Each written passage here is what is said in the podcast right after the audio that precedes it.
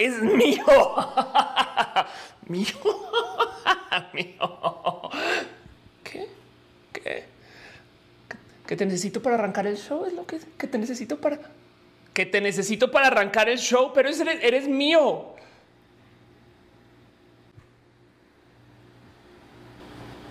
Está bien ustedes primero.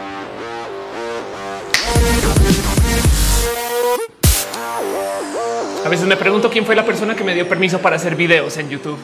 Hey banda, ¿qué tal? Yo soy Ophelia Pastrana, la explicatriz. Y sean ustedes bienvenidos aquí a este canal de YouTube o allá, o sea, aquí, o sea, a Facebook, este otro espacio donde yo también subo mis videos para que los podamos consumir donde estemos. Este es un canal donde nos reunimos para darnos abrazos nerd de cariño y amor donde hablamos de la diversidad y el por qué el mundo donde todas las personas son diferentes es más chido. Y sí, donde a veces hablamos de videojuegos y siempre de tecnología eh, o algo así. Un espacio para nerdear a gusto, donde los martes en la mañana nos tomamos el tiempo de afinar nuestros theremin a los sonidos de ballenas más cercanos que podamos encontrar para tratar de platicarles de vuelta, a ver si nos pueden decir algo acerca del futuro del mundo o algo así. Y donde los lunes hacemos Roja, el show en vivo para hablar acerca de tecnología, a veces de videojuegos y siempre del amor queer y LGBT. Este video fue editado por Elisa Sonrisas, la mejor transeditora del Internet. Chequen en redes sociales como Elisa Sonrisas. Déjenle un abrazo. Hoy, en esta sección mini roja, quiero hablar acerca de un tema en particular. Una cosa que creo que mejor voy a decir que me pidieron que levantara el tema, pero que del otro lado también es un tema que me apasiona mucho y es el tema del dinero,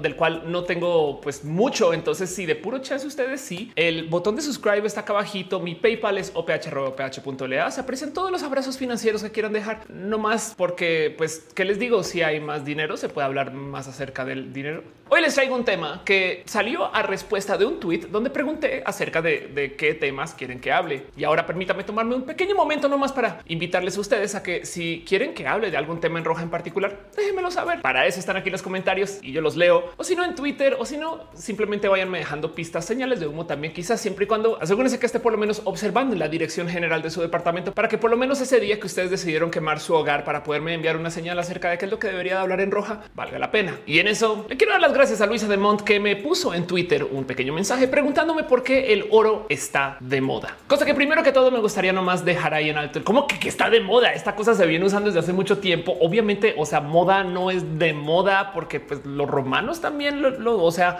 ¿Qué? Pero buleo a Luisa de lado. La verdad es que el oro tiene algo que vale la pena observar. Y ahora sí, a menos que ustedes sean alienígenas o que simplemente hayan genuinamente nacido absolutamente ayer y en últimas no se han informado de estas cosas, el oro es uno de estos temas de los cuales venimos escuchando desde hace mucho, mucho tiempo. Es un elemento químico, es un metal brillante y hay un buen de cosas que se pueden decir acerca del oro. Pero creo que lo primero que hay que observar es el para qué es el oro, porque por su propia cuenta, el oro tiene tiene muy pocos usos a menos que se le dé por lo menos alguna aplicación dentro de algún otro dispositivo más grande. Funciona muy bien como cable, por supuesto, pero solito pues no es como que puedas hacer mucho a menos que lo tuyo sea hacer pequeñas piezas escultóricas en metal o algo así. Lo que sí vale la pena decir es que a diferencia de un sinfín de otros metales o de otros materiales que podemos encontrar en la Tierra, el oro tiene algo en específico que lo hace sumamente especial y que pues por supuesto es lo que alimenta este es como tren del mame que hace que todavía se hable del oro miles de años después. Que cuando digo miles de años después es porque hay gente de hace más de cuatro mil años que habla acerca de hacer cosas con oro. ¿Y qué es lo que hace que el oro se ponga por aparte de todo lo demás que hay?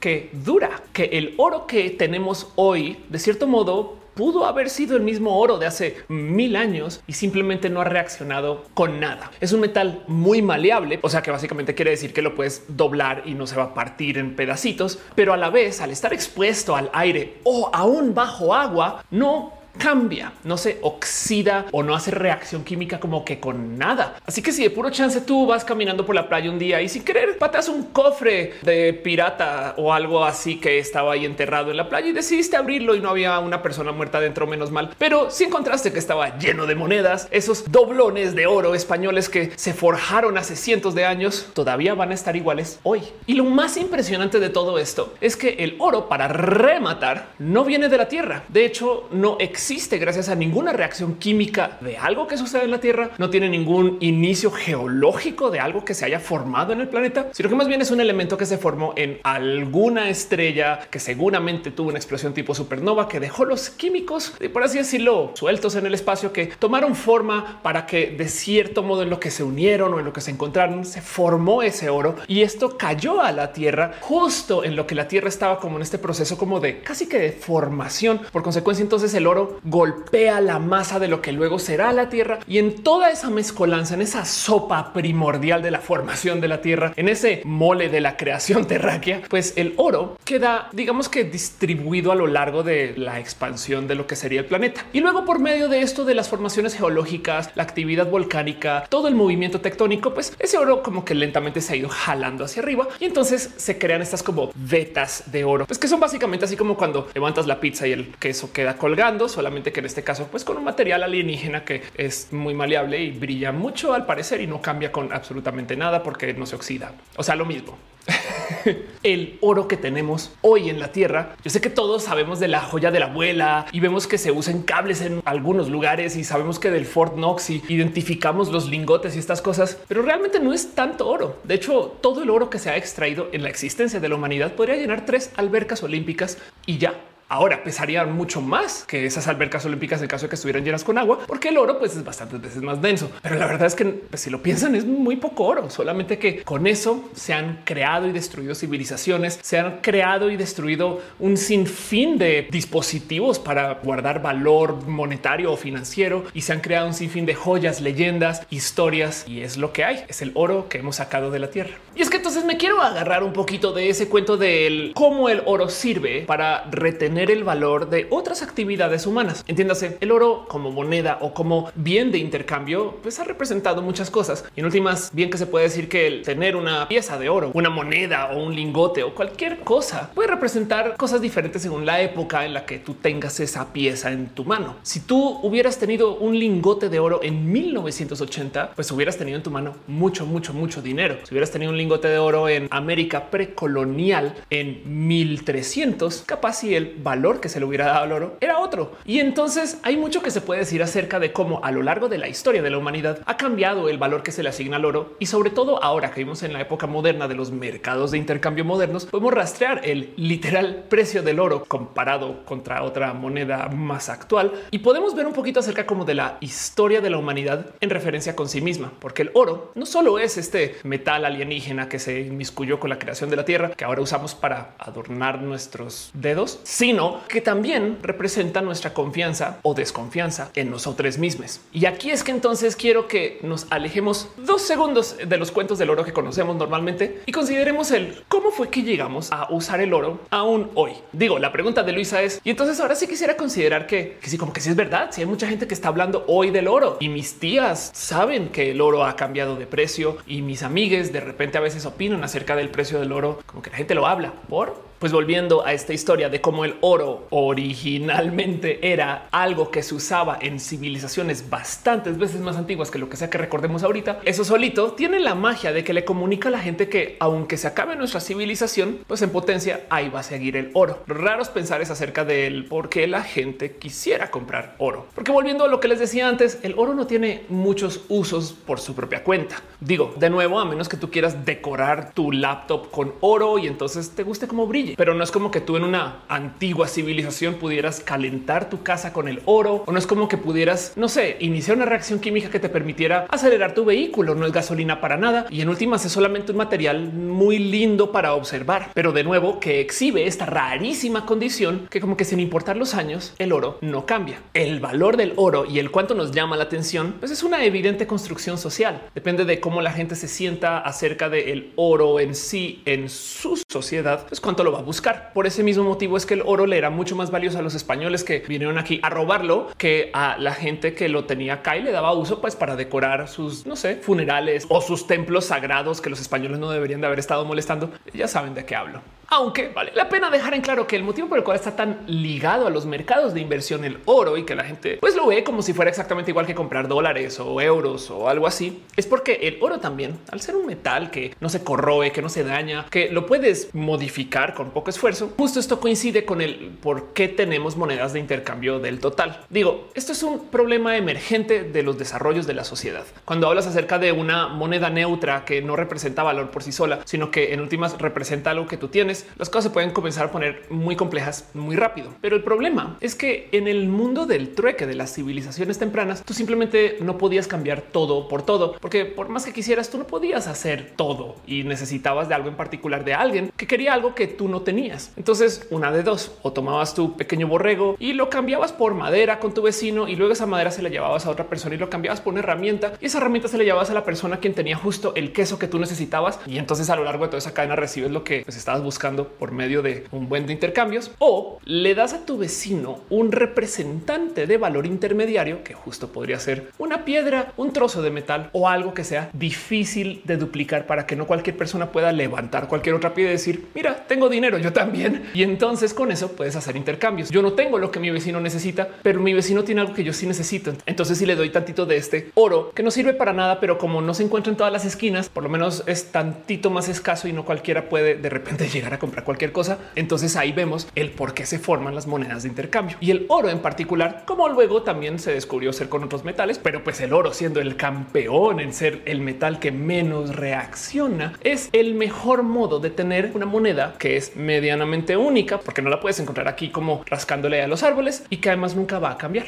De nuevo, si tú estás buceando en tus vacaciones deliciosas en San Carlos, Sonora y de repente descubres que tantitos metros debajo de ti hay un barco español hundido por algún motivo que llegó hasta allá y que de puro chance se alcanzan a ver los cofres de oro que están abiertos y entonces tú decides nadar algunos metros bajo el agua en esta situación hipotética que nunca va a suceder en la existencia de la vida real y sacas ese cofre con todo ese oro, lo pones ahí en la playita y lo comienzas a observar y te das cuenta que las monedas de ese cofre de hace cientos de años que estaban bajo el agua en el mar siguen siendo las mismas monedas. De hecho, hay uso del oro como moneda a eso de 700 a 500 años antes de Cristo, cosa que además hace sentido no solo por la durabilidad del metal, sino porque además al ser maleable pues lo puedes reciclar. Si de puro chance alguien tiene tres o cuatro monedas o dos joyas o algo hecho en oro, podrías volver a chapar en monedas o algunos en particular para cualquier otra cosa y sigues adelante con la vida. Como material alienígena, la verdad es que sí es un material raro. Es como si de repente te encuentras una botella de us mutante de las tortugas ninja y entonces decides que quieres ser una piña ninja y pues ahí está para ti, pero pues te quedas viendo el us porque brilla y está bien bonito como material. En fin, lo que más me llama la atención de todo este cuento es como aún hoy, miles de años después de cuando la gente tenía más opciones de cómo transaccionar, todavía hay muchas personas que consideran que el oro pues es una moneda medianamente válida o muy válida y compra oro para tener guardado o compra algún equivalente de oro para que un banco les guarde por allá el lingote y pues tengan básicamente su recibo equivalente. Por millones de modos me gustaría culpar a los boomers por esto. Una de las cosas que es muy común en la historia del devenir boomer y el cómo se les enseñó a invertir en los múltiples mercados de inversión posibles es que la gente, digamos que boomer silvestre, porque pues evidentemente hay gente que sí trae mucho conocimiento de esto, resultó ser gente que tiene muy poca imaginación para las inversiones. Digo, no por nada es muy normal escuchar de que tu tío boomer o tu abuelo boomer tenga cuatro departamentos o seis terrenos, porque como que ya no sabe qué hacer después del tercero y simplemente no entiende que puede invertir en tantas otras cosas más. Los vehículos de inversión digital o electrónicos les rebasa y entonces como que compran cosas que saben que siempre se han vendido y siempre se han comprado. Entre esas, el oro, porque seguramente sus papás también compraban y vendían oro. En Colombia es muy normal escuchar de familias que tienen como estos como pedigris esmeralderos o que conocen a alguien que tenía como ese tipo como de formación, sobre todo en Bogotá. Y del otro lado también vale la pena decir pues que si sirve, pues también para qué cuestionarlo tanto. Eh? O sea, en últimas el oro es verdad que no ha hecho más que subir de precio, sobre todo en los últimos como 20 años. Hmm.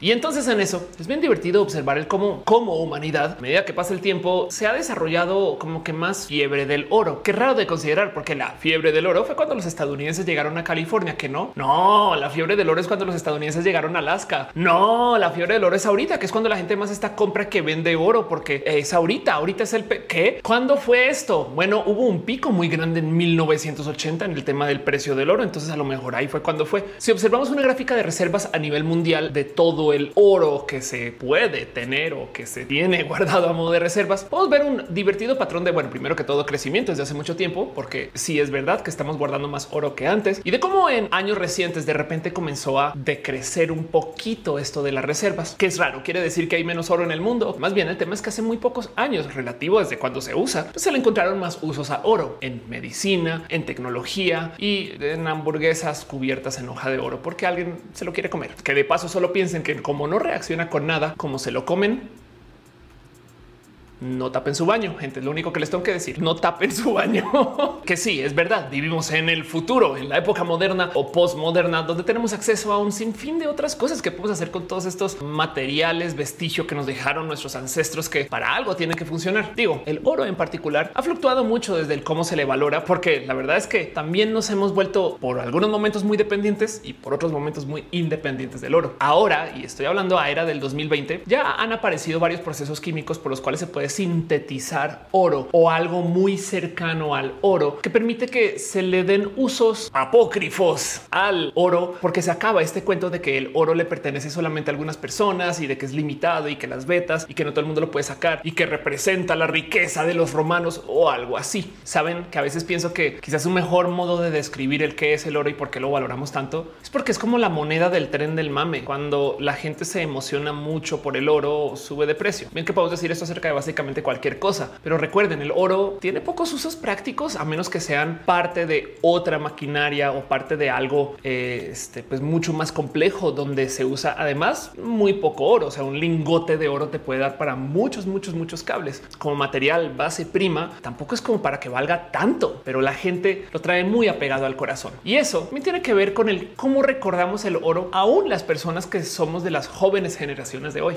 porque tampoco es como que nos hayamos alejado mucho de ese oro que usaban los romanos en las monedas hace miles de años, si todavía usamos pesos, porque por si no lo saben, el peso se llama peso porque técnicamente es una hojita de papel intercambiable por un peso de oro en el banco. Entiéndase, para no tener que andar por la vida con un bolso pesadísimo con todos tus doblones para comprar aquí en el supermercado, así para llegar a pagarle así las tortillas a la doña, mejor tú llevas una hojita de papel que dice, ok, mira, acá tengo 100 pesos equivalentes de oro que los podemos pesar en mi pesa y pues nada, tú me das el papel o lo llevas al banco y si necesitas el oro, pues ahí está. Con el pasar del tiempo, evidentemente la gente comienza a intercambiar más los papeles representantes del oro que el oro en sí. Y llega una época donde la gente ni siquiera se entera que ha de tener el oro o cómo existe, sino que simplemente tiene los papeles. Y pues por eso técnicamente es papel moneda. Ahora, yo sé que legalmente hablando o para respetar un poquito más la historia, técnicamente el peso del peso no es contra oro, sino contra reales españoles. El tema es que los españoles fueron tan, pero tan amables que nunca enviaron ningún oro o ninguna riqueza base para sustentar la moneda desde España para que podamos tener un sistema monetario funcional y económico aquí instalado en Latinoamérica, sino que más bien se llevaron lo que había acá para allá y entonces creamos acá nuestro propio sistema para sustentar los papelitos y acá lo que había era oro. Entonces por eso acá son pesos oro. Que de paso otro dato curioso, este simbolito que usamos para simbolizar dinero de como la S con eh, la barra atravesada. Eso sucedió aquí en México y luego se adoptó en el resto del mundo. Pero bueno, el tema es que esto que antes se llamaban los pesos oro, hoy en día no lo son, son solo pesos y en México son nuevos pesos. Pero esto llegó a suceder porque entre los 60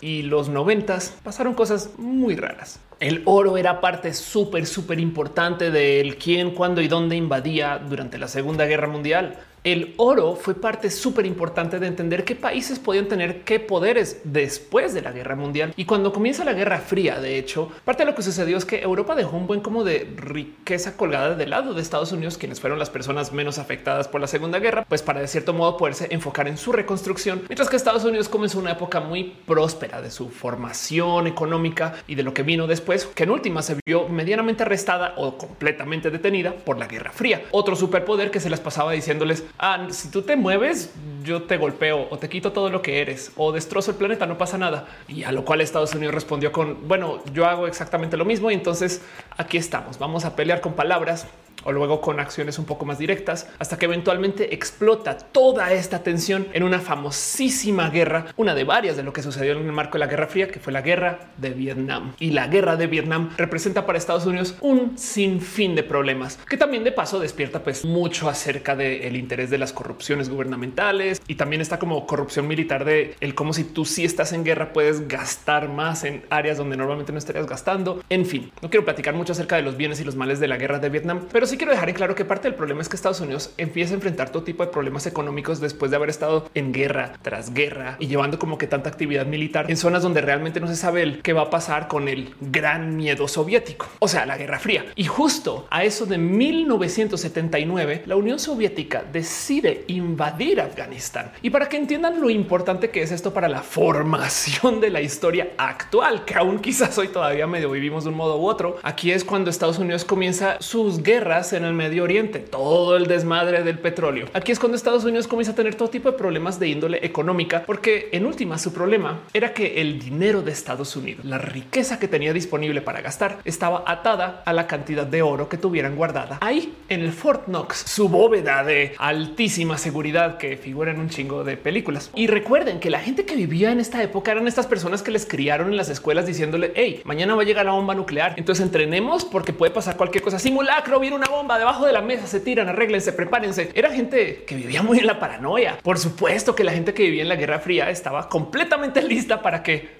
dejaran de existir, así como así. Y entonces quiero que dejemos en pausa toda esta mega novela y volvamos a este concepto que les estaba platicando antes acerca de cómo el oro representa la infinidad, las sociedades que nunca desaparecerán, la inmortalidad de la humanidad puesta en un metal o algo así. El tema con el oro es que como moneda, el oro representa la desconfianza en el sistema actual, porque la gente cuando piensa que su gobierno va a dejar de existir o que su país va a dejar de existir, o que su dinero ya no va a poder retener valor porque se va a caer el sistema bancario, va y compra oro, porque el oro existe desde antes de los romanos y todavía está acá y va a existir después. Entonces yo siempre tendré mi dinero ahí guardado para algo. Entre muchas cosas que se puede decir acerca del oro, para ser la moneda que respalda tu valor gubernamental, tienes un pequeño problema filosófico, porque si la moneda resulta que recibe más demanda y sube de precio cuando el gobierno la está cagando, entonces técnicamente conectas tu gobierno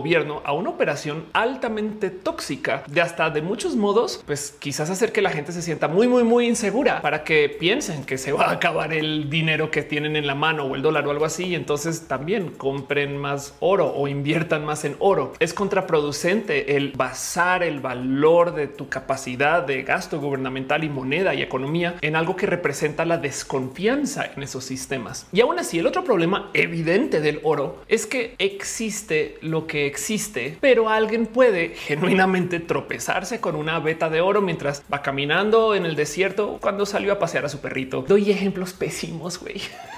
pero me entienden. El oro siendo algo que se puede minar, pues también se presta para estas como injustas apariciones donde de repente un país muy pobre encuentra mucho oro y resulta que es muy rico, cosa que yo sé que van a decir, pero Ophelia no pasa eso con el petróleo también un poco, solo que el petróleo tiene un sinfín de usos. Es histriónica la cantidad de productos que pueden salir del petróleo, a diferencia que lo que sale del oro. De nuevo, el oro es una piedra que mucha gente dijo, uh, brillante, me lo voy a quedar, es mío porque brilla. Y luego después encontraron que sirve para la medicina y para cubrir hamburguesas y esas cosas. Pero me entienden, a raíz de estar metido en todo tipo de problemas, no solo con la guerra de Vietnam, a esto de 1979, justo durante la invasión a Afganistán y en este momento de altísima tensión, donde yo creo que básicamente mucha gente concluyó que se iba a iniciar la tercera guerra mundial, porque además hacía mucho tiempo no había una seria invasión de otro país y que además levantara la ira de los superpoderes, pues sucedió lo evidente. Mucha gente dijo se va a acabar mi país y fue a comprar oro y disparó el precio del oro. De hecho, el precio del oro de 1980 todavía sigue siendo tantito más alto que el precio del oro que tenemos en la actualidad. La diferencia es que cuando la riqueza de todos los países del mundo depende de este precio del oro, pues evidentemente al hacer el oro muy caro, pues acabas de devaluar mucho tu moneda o simplemente le ingresaste un shock económico tan grande a la funcionalidad que la gente no sabe bien qué esperar de la disponibilidad de la moneda en los próximos meses. Y esto sumado a la cantidad de deuda que se manejaba por el tema de guerra y el tema de cómo pues no había tanta como flexibilidad para conseguir más oro si se necesitaba o para poder simplemente subir la producción financiera para X o Y motivo que tengan que ver con esta guerra que estaba sucediendo en Vietnam, hizo que Nixon se parara a decir, ¿saben qué? Se acabó y elimina el estándar del oro. O sea, desconecta la necesidad de que el dólar tenga que representar una cierta cantidad de oro que tenían por allá guardada en la reserva. Ahora, en el caso del dólar en particular, nunca fue un peso oro. El dólar tenía su funcionalidad como pues, papel moneda, pero el precio del oro tenía que estar siempre atado a la disponibilidad del dólar. Había una desigualdad de precios fija y ya Nixon dijo por primera vez siempre no. El dólar va a existir por su propia cuenta. Pero señor Nixon, entonces qué va a respaldar el dólar? ¿Cómo vamos a saber que es una moneda sólida y dura? Y aquí es cuando el chaval se voltea y le dice pues ve nuestra fuerza militar y cómo nuestro país es un país muy estable. Las monedas deberían de ser representadas por la soberanía de cada país, motivo por el cual el Bitcoin hoy en día es un problema. Pero luego hablemos del Bitcoin. Es muy divertido de ver la dinámica que se le maneja al oro hoy versus cómo se manejaba esto en los 70s, porque hoy en día, pues si bien es un metal súper caro, muy preciado, del cual mucha gente está hablando, en ese entonces se le tenía mucho respeto. De hecho, hay una película de James Bond donde el villano quería explotar Fort Para eliminar la reserva de oro de Estados Unidos y tirar su economía a piso. Así de fácil. Ahora, del otro lado, vale la pena hacer una pequeña mención del cómo esto fue lo que sucedió en Estados Unidos. En el resto del mundo y sobre todo en Latinoamérica, los motivos por los cuales las economías se fueron desconectando de su estándar con el oro fueron otros y fueron además tardíos en otras épocas y llegaron según el que tanto se acercaban esas economías a lo que sucedía en Estados Unidos. Y lo digo porque al Estados Unidos proponer un sistema financiero donde tú tienes tanto dinero como puedas imprimir, comienzas a generar raras presiones acerca de cuánto dinero debería de existir. Porque si lo piensan, si tenemos una deuda de 10 millones de dólares, puedo poner la impresora a andar, no imprime ahí 10 millones. A ver, sácalo, paga la deuda y listo. se acabó. Pero del otro lado, sobre todo si haces esto a una escala lo suficientemente económicamente masiva como para poder cambiar la disponibilidad del papel, dinero que está en circulación, entonces le estás dando un golpe a la economía y eso hay que tomarlo muy en cuenta porque si el dinero no le pertenece a nada o no se respalda con nada, entonces existe porque existe. Se le llaman monedas fiat y el tema es que al ser tan fácil de manipular por pues, parte de gobierno, casa moneda y banco central, entonces tienes tú ahora una economía que pues en últimas es muy dinámica y que genera una como rara presión a lidiar con monedas en otros países donde no existe pues tanto como dinamismo, lo cual entonces le genera presión a otros países a pues, tenerse que ir desconectando de su unión con su oro, cosa que entonces también deja la duda del y eso quiere decir que los otros países ahora se pueden hacer más ricos o no solo porque imprimen más papel. No, y podemos ver el caso de Venezuela como un evento reciente donde alguien simplemente dijo imprime todo lo que puedas y vale gorro. Con eso pagamos y saldamos nuestras deudas y tiraron el valor de la moneda a casi cero. Por mucho que me encantaría culpar a los de todo esto que está sucediendo ahorita con el oro, porque los boomers, pues ya hasta lo señalé de ser poco imaginativos y de no saber hacer inversiones digitales y, y este tipo como de jovenadas, creo. la verdad de todo este cuento es que quien está disparando el precio del oro ahorita, quien está moviendo la inversión de los bienes o de empresas que se relacionen con el oro es la generación millennial y en alguna medida supongo que los Z. O sea, la gente joven que está invirtiendo, de hecho, hasta vía Internet y que está queriendo comprar oro. Volviendo a la pregunta de Luisa del por qué está tan de moda, es porque lo que estamos viviendo ahorita es una nueva era de la desconfianza del sistema. Y miren, no culpo a ninguna persona en desconfiar de absolutamente todo ahorita. El 2020 básicamente fue como el tirar el mundo al caño a ver qué pasa. Y ahora estamos pasando por unas de las peores épocas de la incertidumbre en general. Entonces, por supuesto que las tres personas millennials que tienen dinero lo van a invertir en algo que dure más que la sociedad actual, como el oro o el Bitcoin. Si lo piensan, el Bitcoin como inversión básicamente es una moneda postgubernamental. Estadísticamente hablando, va a existir aunque eliminemos el Internet y de cierto modo puede seguir existiendo siempre y cuando exista alguien con quien seguirlo intercambiando. Digo, la falacia del oro como la moneda de reserva en caso de que explote el planeta es que si llegara a explotar el planeta, lo único que tienes son lingotes en los que te puedes sentar, supongo. O sea, no puedes hacer mucho con tus herramientas, como que si estuviéramos genuinamente planeando para el fin del mundo, eh, haría más sentido salvaguardar otras cosas que van a ser mucho más valiosas cuando llegue el apocalipsis zombie que tener lingotes de oro ahí bajo la cama. Pero como sea, el Bitcoin es justo esa moneda que se diseñó y se presentó para no necesitar de sistemas generales centralizados grandotes del estándar para operar, motivo por el cual al Bitcoin a veces se le llama como el oro digital y en parte es el por qué la gente compra esta moneda también. Si quieren verlo de otro modo, la tarjeta de reporte de la humanidad medida por sí misma es el precio del oro o del Bitcoin. Si la gente siente que las cosas están de la chingada, estas dos monedas van a subir de precio. Si las cosas van chido, estas dos monedas se van a comenzar a gastar porque la gente pues quiere varo para vivir felices porque están siendo personas felices. Y ya que estamos acá nadando en la las aguas del saber del dinero, me quiero colgar un poquito de este tema del cómo la moneda en sí no solo es moneda de intercambio porque existe un papel que dice vale 100 y alguien me lo acepta por 100, sino que también es moneda de intercambio porque la gente confía en la moneda solo por el hecho de que exista. Les hago una pregunta. ¿Saben ustedes cómo se hace el dinero? Y no necesariamente estoy hablando acerca de la casa de papel y el profesor entrando a poner a imprimir una cantidad ridícula de billetes para luego salir huyendo con él,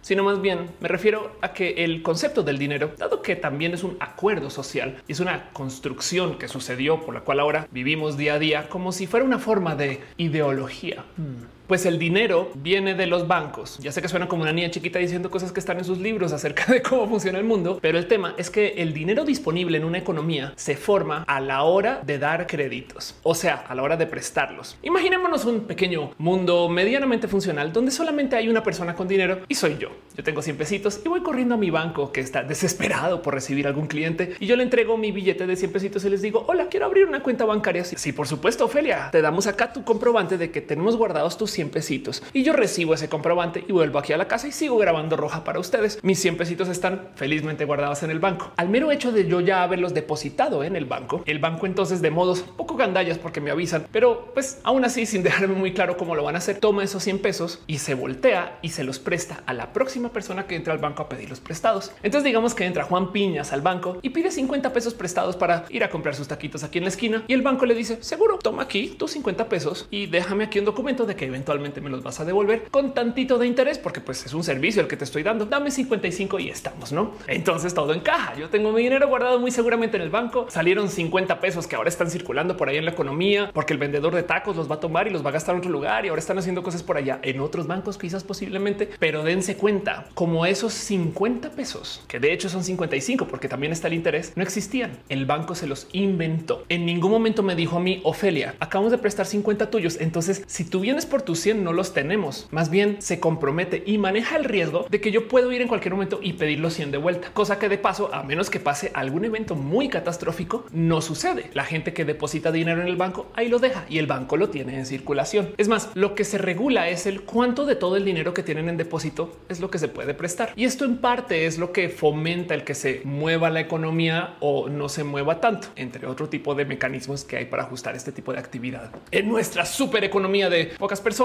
yo llegué con 100 pesos y 20 minutos después automáticamente había 155. Se crearon 55 pesos de la nada y de ahí en gran parte viene el dinero. Ahora imagínense esta locura, pero con oro disponible. Ya ven lo complejo que hubiera sido mantenerse atados a un estándar que pidiera de oro para validar la cantidad de papeles que hay andando por ahí. Es impresionante que se mantuvo por tanto tiempo. De hecho, pero en últimas, el dinero existe porque existe y se crea porque se presta. Dentro de toda esta dinámica también vale la pena dejar en claro que porque yo dejo mi dinero en el banco y el banco está manejando riesgo y me quiere incentivar a que yo no vaya a pedir mis 100 pesitos de repente, ellos me pagan también a mí un poquito de interés. Me dejan a mí un dinerito extra solamente para que yo no lo saque así de la noche a la mañana. Válgase la pena mencionar que a lo largo de la historia sí han sucedido eventos donde la gente se ha dicho no es que tú como banco te vas a desaparecer porque algo cambió en el sistema macroeconómico o en el cómo el gobierno se está llevando o en alguna noticia o en alguna decisión. Y entonces muchas personas se han ido simultáneamente al banco a decirle devuélveme lo que es mío y el banco al no tener cómo devolver todo lo que tiene por ahí prestado, no le queda más sino cerrar la puerta y decir no, tu dinero ya no te lo podemos dar porque está en circulación. ¿Qué te digo? Un evento que puede que conozcan por su nombre más popular debido a eventos recientes que se le conoce como el corralito. Justo por eso, porque te enfrascan tu dinero ahí. El corralito como evento económico, pues hay que observarlo, porque de nuevo, si la moneda tiene un altísimo componente de la confianza, pues a ti te da miedo que tu banco de repente cierre y se desaparezca y no te va a devolver tu dinero cuando lo necesites y entonces no guardas tu dinero en el banco, el banco tiene menos capacidad de crear dinero. Si tú ganas dinero por algo que hiciste en la vida y lo guardas aquí debajo del colchón, el banco no te va a pagar intereses a ti. Entonces tú haces menos dinero. De hecho, solo por tener dinero guardado en tu casa y no en el banco, ya pierdes valor debido a la inflación. Pero el punto es que si mucha gente lo hace en masa, cosa que por ejemplo todavía sucede en Argentina donde nadie confía en los bancos y no les culpo, entonces tienes dos caminos por los cuales el dinero pues se vuelve muy estático. Y una de las cosas, por ejemplo, que sufre la moneda argentina es que es muy difícil de ponerla en circulación en forma, porque para rematar no solo la gente lo guarda en el colchón, nunca la lleva al banco y del otro lado pues honestamente no está ganando tanto dinero del total, es que muchas veces entonces quien sí lo tiene lo cambia automáticamente por otra moneda y adiós, ya no está en este sistema financiero, se acabó. Motivo por el cual entonces Argentina entonces tiene un serio problema de moneda. Pero bueno, traigo todo eso a esta conversación porque quiero que observemos como parte del motivo por el cual el dinero es dinero es porque la gente tiene que confiar en el dinero. Es como si fuera Peter Pan o alguna magia de Disney o algo así. Si lo piensan, la confianza que le ponemos al dinero también tiene que implícitamente traer colada y que confiamos el sistema por el cual se forma el dinero y por el cual transaccionamos. Y entonces nos encontramos con un problema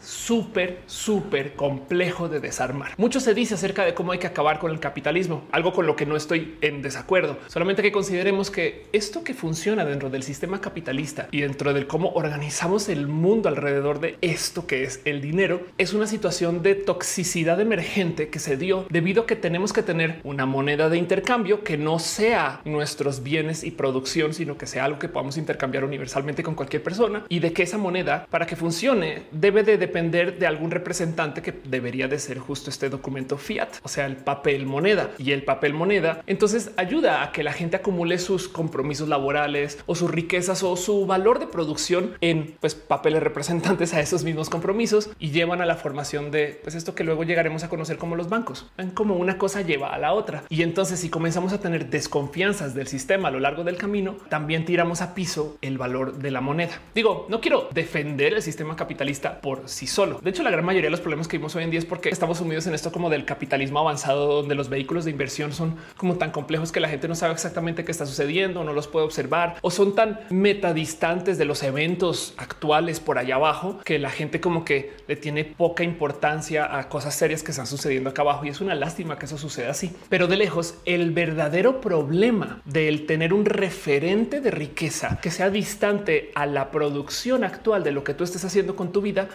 es que puedes acumular esta riqueza y además se la puedes otorgar a alguien más. Digo, esto lo presento como problema porque desafortunadamente no tenemos buenos caminos para poder distribuir bien esta riqueza, sobre todo cuando está sobreacumulada. Entonces hoy en día me gustaría decir que la sobreacumulación de riqueza, pues definitivamente debería de ser considerada como una práctica tóxica.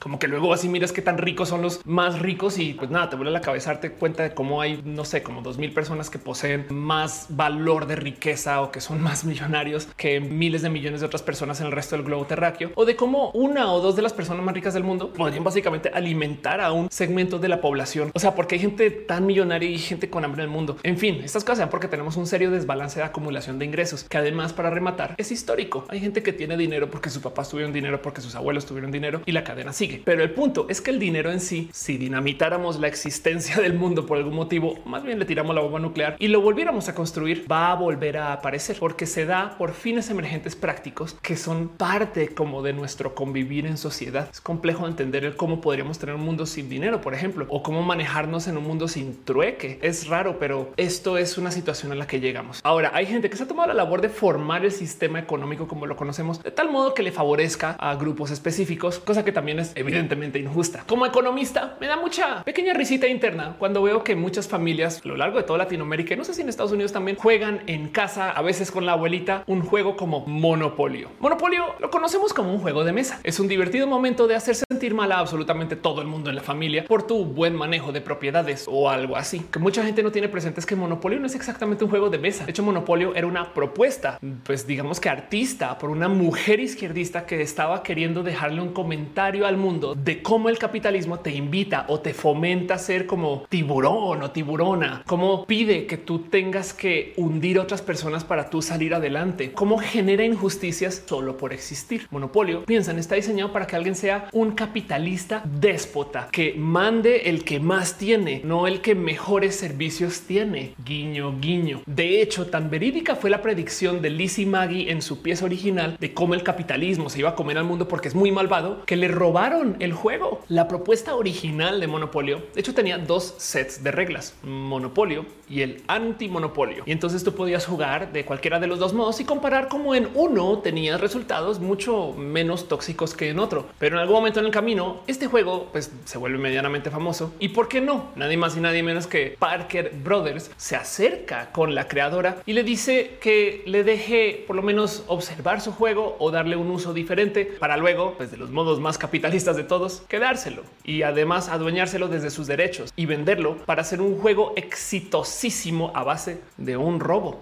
Algo así como cuando vemos estos como millonarios que venden estos libros de cómo hacerte millonario y el verdadero truco es vendiendo libros de cómo hacerte millonario, pero versión súper malvada, porque ahora Monopolio se vuelve un juego solo acerca del monopolio y se glorifica el ser esta persona que quiere hacer muchísimo dinero porque es el sistema estadounidense, es el capitalismo y el hombre monopolio ahora tiene su monóculo elegantísimo y le presenta al mundo la cultura de el gozarse, tener mucho, mucho, mucho, mucho dinero para que tu abuelita pueda luego pelear tu mamá o tu papá sea el más déspota a la hora de simplemente comprar las cosas sin negociar absolutamente nadie y dejando en claro que el que tenga más dinero es el que manda. Monopolio ha sido un juego de altísimo debate por justo este motivo, porque técnicamente no era un juego. De hecho, mucho más adelante apareció un juego parodia que se llama Monopolio Socialista, donde nos trae la propuesta que el dinero en sí se podría distribuir una vez lo estás generando. De hecho, el juego propone que a medida que tú vas ganando dinero y tus compañeros también, luego entonces se puede acumular eso y te dan un pago solo por existir. Pero en últimas, esto te permite a ti invertir en vez de en propiedades, en proyectos. Y los proyectos en sí se distribuyen de tal modo que pues generan bien para la sociedad. Ahora eso es un juego parodia. Entonces pues obviamente quien sea que lo hizo quiso hablar mal acerca de la gente socialista, esos pobres y malvados socialistas. Y entonces los proyectos que propone pues son genuinas bromas. Digo, en vez de aterrizar en la propiedad de la ronda de Valencia, tú más bien inviertes en un proyecto donde creas un restaurante que además está hecho para que no tengas que dar propinas, porque todo el mundo está bien y feliz en este sistema social comunista. me puse a ver como videos de YouTube de la gente jugando y le salían cartas que decían cosas como acabas de cachar a tu vecino tomando una bebida con un popote de plástico y te acercaste a decirle hey vecino, eso está mal. Entonces llévate un tantito extra de dinero y déjalo ahí en la comuna para que todo el mundo tenga más acceso a él. ¿Qué es esto? Digo de nuevo, Monopolio es un juego que ha generado todo tipo de debates y discusiones y que en últimas también habla de nuestra relación con el dinero en general. Mucha gente entiende Monopolio porque vivimos en un sistema que en últimas es lo que Monopolio quería originalmente parodiar. Si es verdad que pagamos renta y utilidad y servicios, aunque no estemos comprando estaciones de tren, pero me entienden si es verdad que vivimos en un sistema no muy distante de lo que hay en monopolio. Digo, curiosamente, no mucho tiempo después de que apareció esta parodia del monopolio socialista, luego apareció un monopolio para mujeres que parecía parodia porque este sí que era bien ridículo, presentándonos un mundo donde las mujeres ganan más en el monopolio para mujeres solo por ser mujeres. Y si bien entiendo esto de la brecha salarial, el que le hayan puesto y de modos tan burdos en un monopolio para mujeres da un poquito como de quién diseñó esto. Lo digo porque acá también me puse a ver videos en YouTube de gente jugándola y sacaban tarjetas que decían cosas como acabas de comprar unos tacones, pero ouch, te duelen mucho porque evidentemente esos tacones fueron diseñados por un hombre. Págale tanto al hospital por tu cuidado de tus pies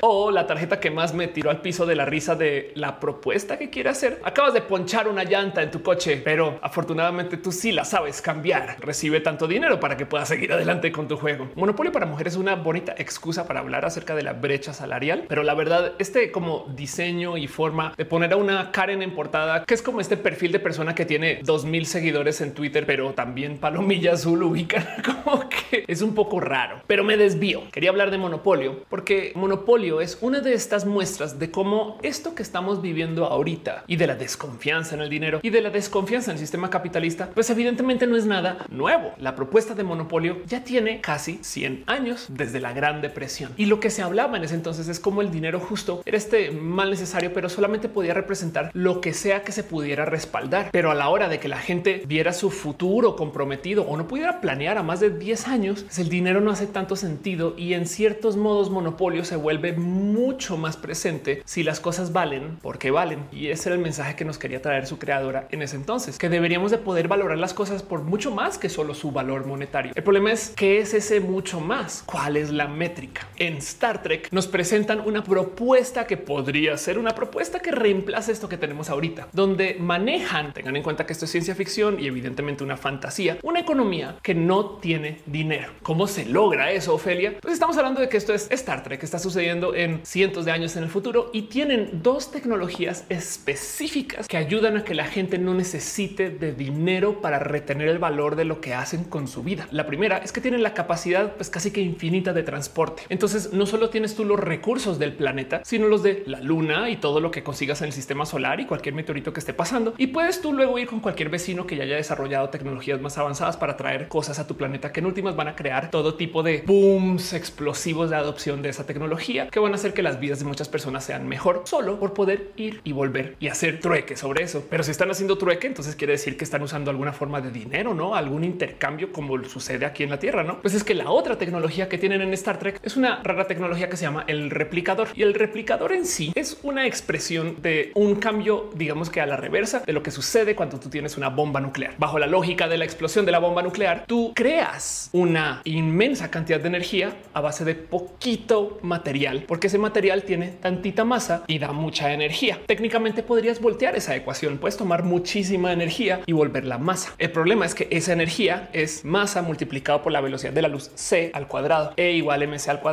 Así que la equivalencia es poquita masa, mucha energía. Pero Star Trek es en el futuro y tenemos la capacidad de trabajar y generar y manipular energía masiva y volverla masita. Y entonces con esa tecnología de las bombas nucleares a la inversa, por así decir, puedes tú crear cualquier masa y darle forma para que sean objetos, dispositivos o como lo muestran en la película, pequeños vasos con té o café que puedes pedir ahí como a tu disposición. Al tener replicadores, podrías generar cualquier cosa así. Entonces no solo tienes tú la capacidad de traer algo de cualquier otro lugar, sino que tienes la capacidad de generar cualquier producto en casa siempre y cuando tengas un replicador. Lo importante observar aquí es que la tecnología nos quita un límite duro de algo que tenemos que tener a la hora de hacer intercambios. Escasez con estas dos tecnologías y quién sabe qué más, porque pues el mundo de Star Trek es inmenso. Ya no hay escasez. Las cosas simplemente existen y puedes tener más de eso si quisieras. Y entonces vives como en un mundo tipo modo Dios, donde nada tiene valor. A lo mejor así es como vive la gente millonaria. Nada les vale dinero, ni tiempo, ni esfuerzo. Entonces todo lo que ven, pues lo ven con ojitos de lo puedo tener si quiero. Bueno, espero que en las tiendas, no en la calle, pero me entienden. El problema es que como vivimos en un mundo que sí tiene escasez, esto es lejano y distante si es que algún día lo podremos ver. Pero no quiero dejar este tema por ahí colgando, sino observar que sí le hemos hecho cambios al sistema financiero y de muchos modos, pues cambios muy drásticos, porque aunque ustedes no lo crean, y yo sé que la gran mayoría de lo que hacemos con el dinero y cómo entendemos el dinero, pues el dinero es papel que tenemos para transaccionar a donde sea que vayamos y estas cosas. Pero la verdad es que el dinero en papel es solo el 8% del dinero existente. El 92% del dinero del mundo existe en hojas de Excel y computadoras y bases de datos. Ni siquiera se imprime en papel. Y esto genera nuevos modos de hacer intercambios. Esto genera nuevos modos de transferir riqueza y esto deja varias dudas acerca del qué es el dinero.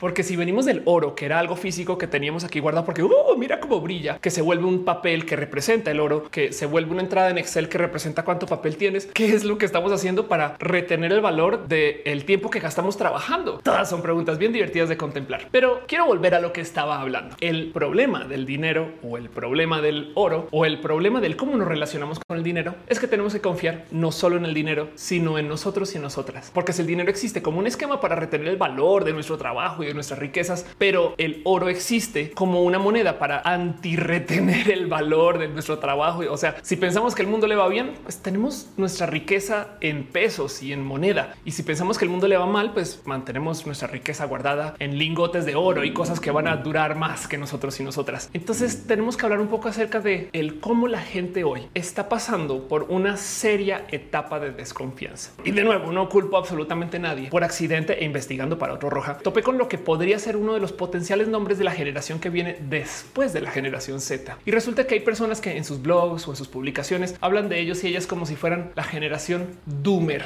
Así como tenemos a los boomers, los jovencitos que vienen después de los Z se van a llamar la generación doomer porque están doomed, están llevados de la chingada. Absolutamente nada les va a llegar funcional y les va a tocar lidiar con problemas muy serios. El calentamiento global hoy en día es problema, pero en 20 años para esos chamacos va a ser imposible de evadirlo y van a tener que enfrentarlo con muy poquitas herramientas y lo que venga asociado con el calentamiento global. Las pandemias también son un tema ahora y el cómo tenemos un sinfín de retrocesos de las democracias debido al cómo nos estamos comportando en sociedad ahorita y todo lo que puede suceder de aquí a 20 años. Del otro lado, y como si fuéramos Bruce Almighty siendo Dios leyendo los mails con las plegarias de todo el mundo, también tenemos un problema con el cómo hoy en día pues sabemos todo como si fuéramos personas omnipresentes en la superficie. Honestamente, yo considero que eso es un problema problema muy feliz. Qué bonito saber todo lo que está pasando en Europa, Asia, Estados Unidos y en tiempo real. Pero del otro lado quiere decir que como personas nos estamos preocupando por no solo lo que sucede en nuestra familia, en nuestra colonia, en nuestra ciudad y en nuestro país, sino que también nos estamos preocupando por lo que sucede en todo el grupo económico, en toda la zona colindante o donde sea que nos interese leer. No es suficiente con estar con los nervios de punta por el sismo o la alarma de sismo en tu ciudad, sino resulta que el tsunami aquí, los huracanes allá, el robo aquí, la explosión allá, todo el día estamos recibiendo noticias de una cantidad de cosas que si bien antes también llegaban vía los periódicos y las noticias de entonces, no eran tan presentes. No estabas tú escribiendo ¡Ah! qué pasó en Malasia vía, yo no sé, telégrafo,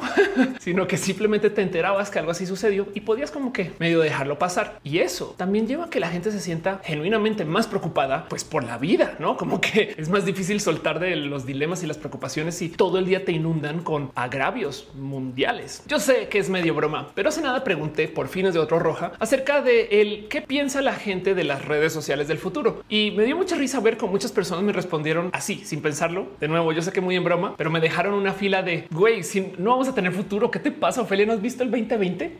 y añadiéndole a todo esto, pues estamos pasando por una recesión económica de magnánimas proporciones, una recesión económica comparable a lo que antes se llamó como la gran depresión y que además nos va a tomar mucho, mucho tiempo procesar. En México nomás espera que podamos volver a niveles económicos de 2019 pre-COVID en 10 años. Digo, a menos que algo cambie en esto de la planeación económica y de cómo se maneja en el país. Pero pensemos en eso. Si tú trabajaste un chingo y estás trabajando un chingo ahorita y resulta que el poder retener el valor de tu trabajo va a ser difícil por los próximos 10 años a comparación de cómo lo fue el año pasado, ese tipo de cosas te llegan al corazón. Entonces, de nuevo, no culpo a nadie por ser negativista o por tener una visión poco optimista de lo que venga en el futuro. Del otro lado, también hay que considerar que si todo el mundo habla de los males del mundo, también podríamos sacar esta pequeña carta mágica estilo Yu-Gi-Oh que nos recuerda que si todo el mundo está hablando de una cosa en particular, entonces también hay que dudar de eso y es posible que eso es de lo que quieren que hablemos. No más lo dejo ahí porque pues mantener un poco de pensamiento crítico siempre es tantito sano, pero lo digo porque también hay cosas que podrían ser muy dinámicamente opuestas a la narrativa que podrían cambiar un poquito por lo menos el por dónde va la gente, sobre todo desde lo financiero en los años que vienen. Hay un tema en particular que se discute muy, muy poquito en medios. Por si no lo tienen presente o si no sabían, la generación millennial es la generación más empobrecida de todas las generaciones recientes. De hecho, es la primera generación que va a ser más pobre que la generación anterior en más de 100 años. Esto es culpa de los boomers que básicamente hicieron un chingo de dinero y se lo quedaron. Lo tienen ahí guardado y están haciendo cosas raras con pues, sus dineros que antes no se había visto en generaciones anteriores y, y pues que mucha gente como en el mundo de la economía no sabe bien qué hacer con esto. Pero sí es verdad que la gente de la generación baby boomer no va a vivir para siempre. Entonces se planea que en algún momento, y esto va a suceder en los próximos 20 años, toda esa riqueza se comienza a transferir a las próximas generaciones. ¿Y quiénes son los y las hijas de la generación boomer? Pues mucha gente millennial y mucha gente de la generación X. Y esto entonces quiere decir que en potencia la generación millennial capaz y en alta edad se vuelve una generación muy pudiente. Esto es un decir porque a veces no hay a quien heredar, pero esa riqueza sí existe y está documentada, guardada o bancarizada y pues por consecuencia va a seguir en el sistema. Entiéndase, si tú eres un rico millonario, pero eres un poquito Scrooge y no tienes a quien dejarle absolutamente nada, el gobierno se la va a quedar y el gobierno va a tener extra dinero para hacer de cosas. Esperemos que para el bien de la sociedad. Pero el punto es que en los próximos 20 años viene una transferencia monetaria financiera de magnánimas proporciones que como que no se habla mucho.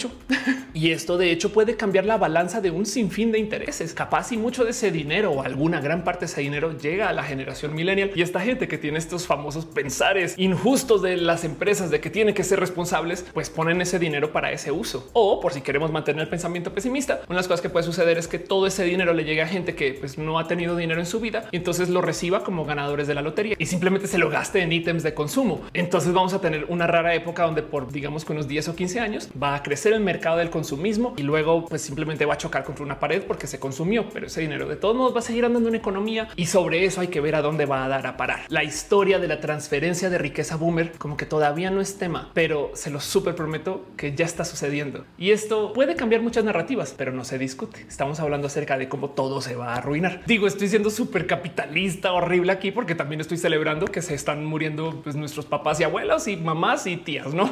Y, además que nos vamos a quedar con su dinero. Entonces, uh, Gracias, tía.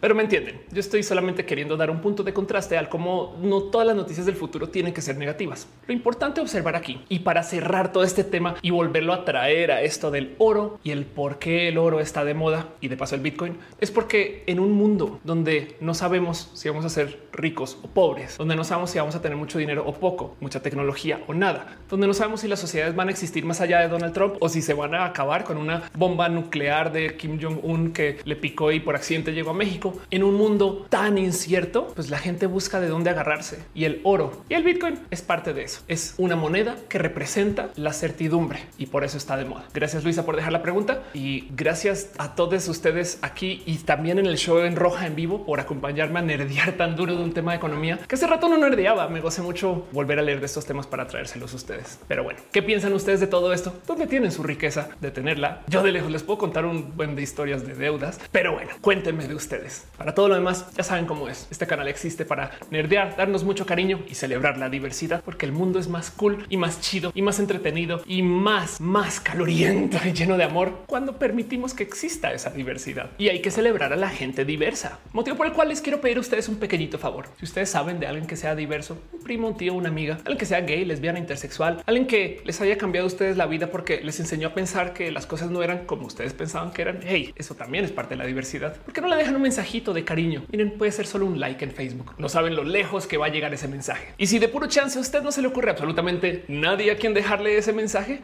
entonces la persona diversa muy probablemente es usted. En cuyo caso te lo digo yo a ti. Qué chido que estés acá. Eres una persona muy cool.